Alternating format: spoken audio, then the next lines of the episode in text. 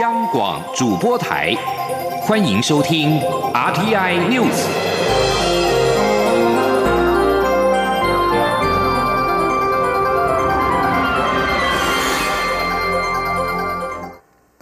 各位好，我是张旭华，欢迎收听这节央广主播台提供给您的 RTI News。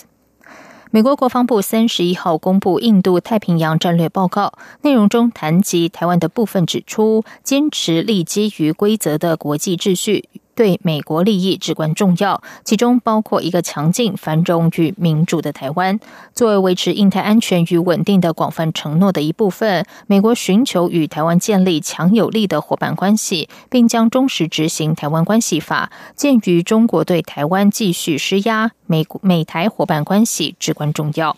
对此，我外交部今天表示，将会持续和美国等理念相近国家强化安全合作，贡献区域和平。同时，外交部指出，美国国防部代理部长夏纳汉今天在新加坡出席安全论坛香格里拉对话发表演说，重申美国依据《台湾关系法》的对台安全承诺。在《台湾关系法》立法四十周年之际，美方一再公开表达对台支持，外交部表达欢迎与感谢。外交部指出，美国川普政府就任以来，已经连续三年在香格里拉对话重申美国在台湾关系法下的对台安全承诺，并连续三年以对台军售等具体作为为履行该法与六项保证对台承诺，展现美方对区域情势变化与台湾安全的重视。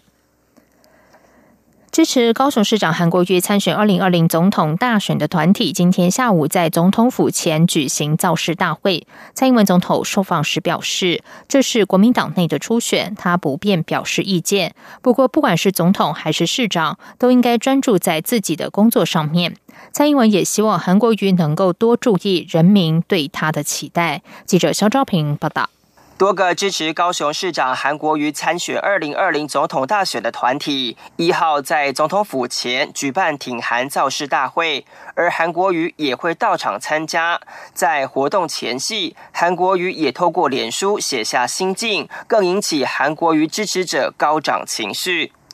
根据活动规划，这场挺韩大会师会于一号下午两点开始，并由国民党台北市议员现场助讲。韩国瑜则是要在下午五点进场，并上台发表三十分钟的演说。对此，仍在彰化参拜庙宇的蔡英文总统受访表示，这场活动严格来说是国民党内部初选，因此他不便有相关评论。但蔡英文也说，不管是总统还是市长，都是人民选举产生，所以每一天都应该专注在眼前的国政或是市政。蔡英文说：“这个市长也好，总统也好，在国政跟市政上面嘛，哈。那我每一天都还是以我的国政啊为最重要的呃任务。那呃也希望就是说市长能够多注意一下这个呃人民对他的期待。”至于近期有国民党苗栗县议员在议会公开表示“谁给我钱谁就爸妈”的争议言论，蔡总统也说，民选政治人物不应该有这样说法，强调台湾民主不能以金钱迫害。蔡英文说：“有钱就是爹娘这种感觉哦，那尤其是呃民选的呃政治人物更不应该有这样的说法。”的民主是金钱可以动摇的，哈台湾的民主也不能够以金钱来迫害。蔡总统希望社会各界能对台湾的民主能有正确认知，一起保护台湾民主。中央广播电台记者肖兆平采访报道。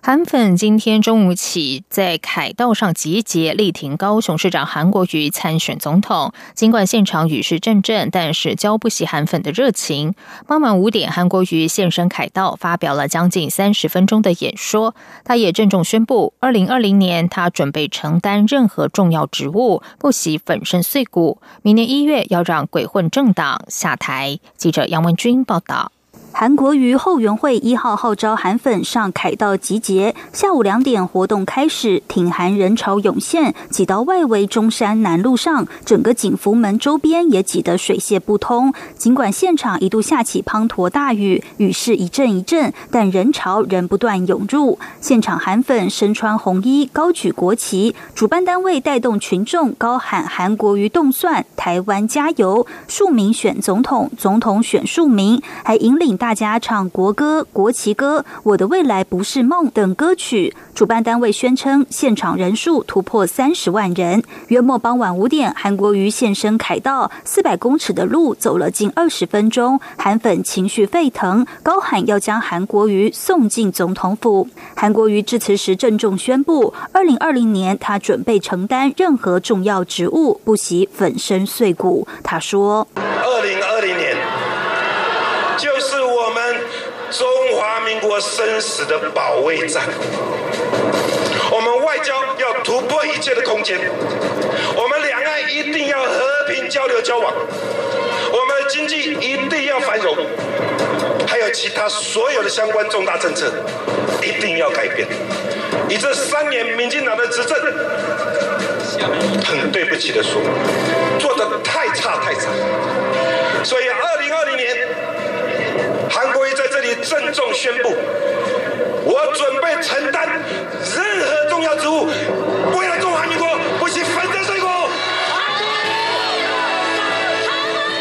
韩国瑜也提到，如果他有机会承担重任，在国防方面，他秉持战争没有赢家，和平没有输家，他要保证对方不敢轻启战端。外交方面将从凯子外交转为发财外交。他也以蒋经国、李光耀、邓小平为例，说明一个国家领导者只要做好四件事，就能无所不能：一是确定国家发展总目标；二是以身作则，不贪不取，做文武百官的表率。第三，要善用人，把适当的人放在适当的位置。第四，要有同理心。最后，他也带领民众高唱中华民国颂，并高呼明年一月要让鬼混政党下台。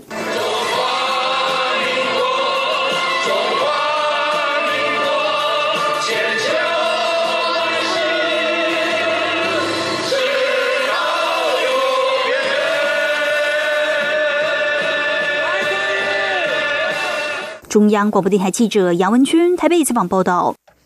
接下来关心的是，台湾桌球神童林君如和一姐郑怡静的混双搭档，今天在二零一九中国桌球公开赛冠军战中，对上实力强劲的香港组合黄镇廷和杜凯晴。林君如和陈静陈怡静以十比十二、十一比六、十一比一、十一比五的局数三比一技压对手，顺利拿下本次的混双冠军。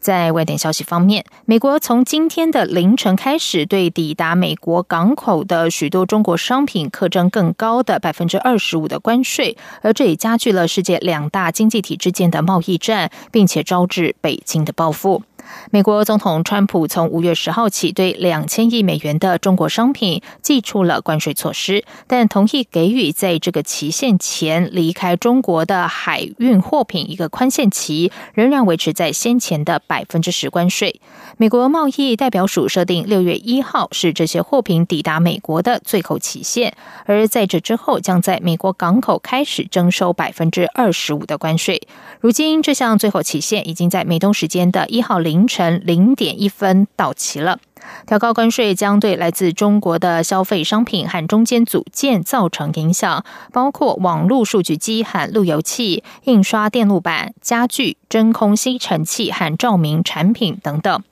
而同时，中国也从今天的稍早开始，对多达六百亿美元的美国商品课征更高的报复性关税。